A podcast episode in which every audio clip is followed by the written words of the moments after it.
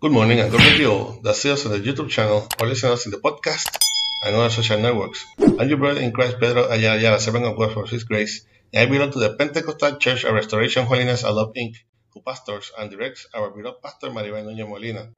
Our church is located at Calle Flamboyant 194, Pueblo Indio, in Canóvanas, Puerto Rico, and this is the ministry that bears by name from the school to heaven, de la escuela para el cielo.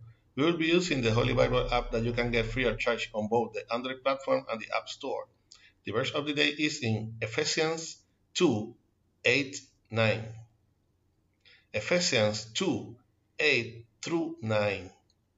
This is the International Standard Version and reads like this The powerfully Word of God is read in the name of the Father, of the Son, and the Holy Spirit. Amen. For by such grace you have been saved through faith. This doesn't come from you, it is the gift of God and not the result of actions. To put it to put a stop to all boasting. Again, for by such grace you have been saved through faith. This does not come from you.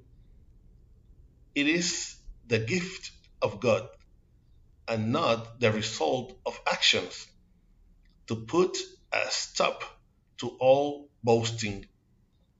Please God continue blessing your already blessed word. Saved by grace. It has been Heavenly Father's intention that every creature may have its chance of salvation.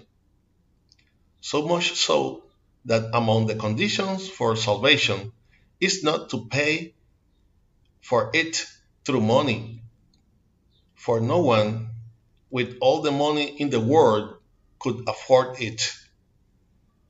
It is not attained by our ethnic origin or by the color of our skin, for God has no nationality, nor is it because of the works we could do here on earth, for that will disadvantage those who, due to physical or mental limitations, could not work.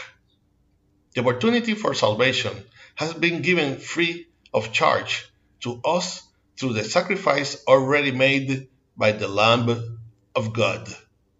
Therefore, the path to salvation begins with the confession and the acceptance that Christ is the Son of God and, the, and He is our only Savior. That glory, the grace of our, our salvation, belongs only to the Lord. Amen. I hope that this short exhortation will serve as a reflection and strength to your life in this morning that the Lord has made. For praise and message to our email, ministerio de la escuela cielo at gmail.com. You can also get us on YouTube and listen to us in the podcast on Facebook. Remember to like and share us to support this ministry. If you have not already did subscribe to this channel where from Monday to Friday we will give what we have received by grace. This was your brother in Christ, Pedro Ayala, Ayala, servant of God for his grace, and we will see seeing each other in the next year if Christ has not come to seek us as a church yet. Hoping that our praise and prayers to the Creator come from the school to heaven, de la escuela para el cielo. God bless you